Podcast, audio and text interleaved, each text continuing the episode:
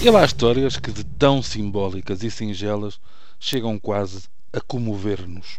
Sobretudo se tivermos sido poupados ao envolvimento direto nos bizarros episódios.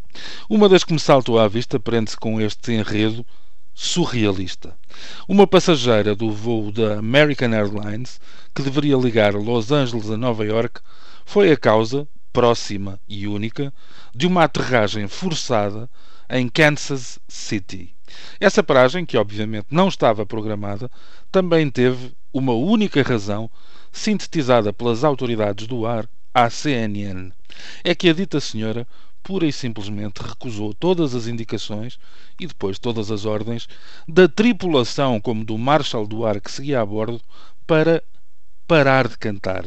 Nos dias que correm, aparece sempre um documento visual carimbado por um telemóvel mais curioso ou mais afoito, e isso também aconteceu neste caso, vendo-se a mulher, devidamente escoltada, a desfilar pela coxia, sem nunca interromper a convicção canora que a levou a ser detida. Dir-me-ão todos, ou quase todos os que já voaram, que cada um terá tido pelo menos uma experiência de bordo mais desagradável do que esta. Há companhias que não se esquecem, não pelo canto, mas pela incessante necessidade de falar durante todo um voo intercontinental. Há odores, há cheiros, há percalços com bandejas viradas, com café a ferver entornado no colo, com bagagens que parecem saltar dos compartimentos, com jocosos e buçais abusos alcoólicos.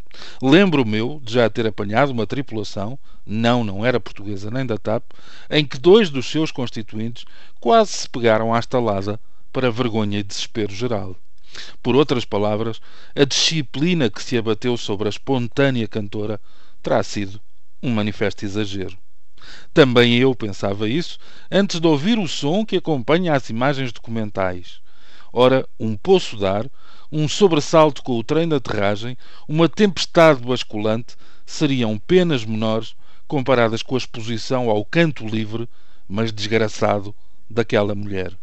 Ainda por cima, a cantiguinha escolhida não é das mais fáceis. I Will Always Love You de Dolly Parton, depois passada aos agudos e vibratos de Whitney Houston. Agora, imaginem em mau. Ao contrário do que proclama o tema, qualquer espécie de afeto extinguir-se-ia rapidamente, deitando-o para sempre para trás das costas. Ainda assim, não consigo deixar de pensar.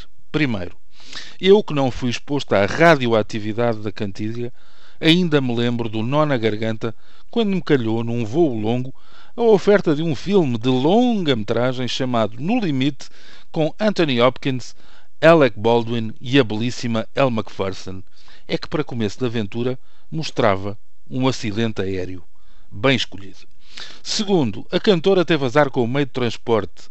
Tivesse a sua fúria canora num metro ou num comboio, e ainda havia de amealhar dinheiro para umas vitualhas, porque as almas são generosas.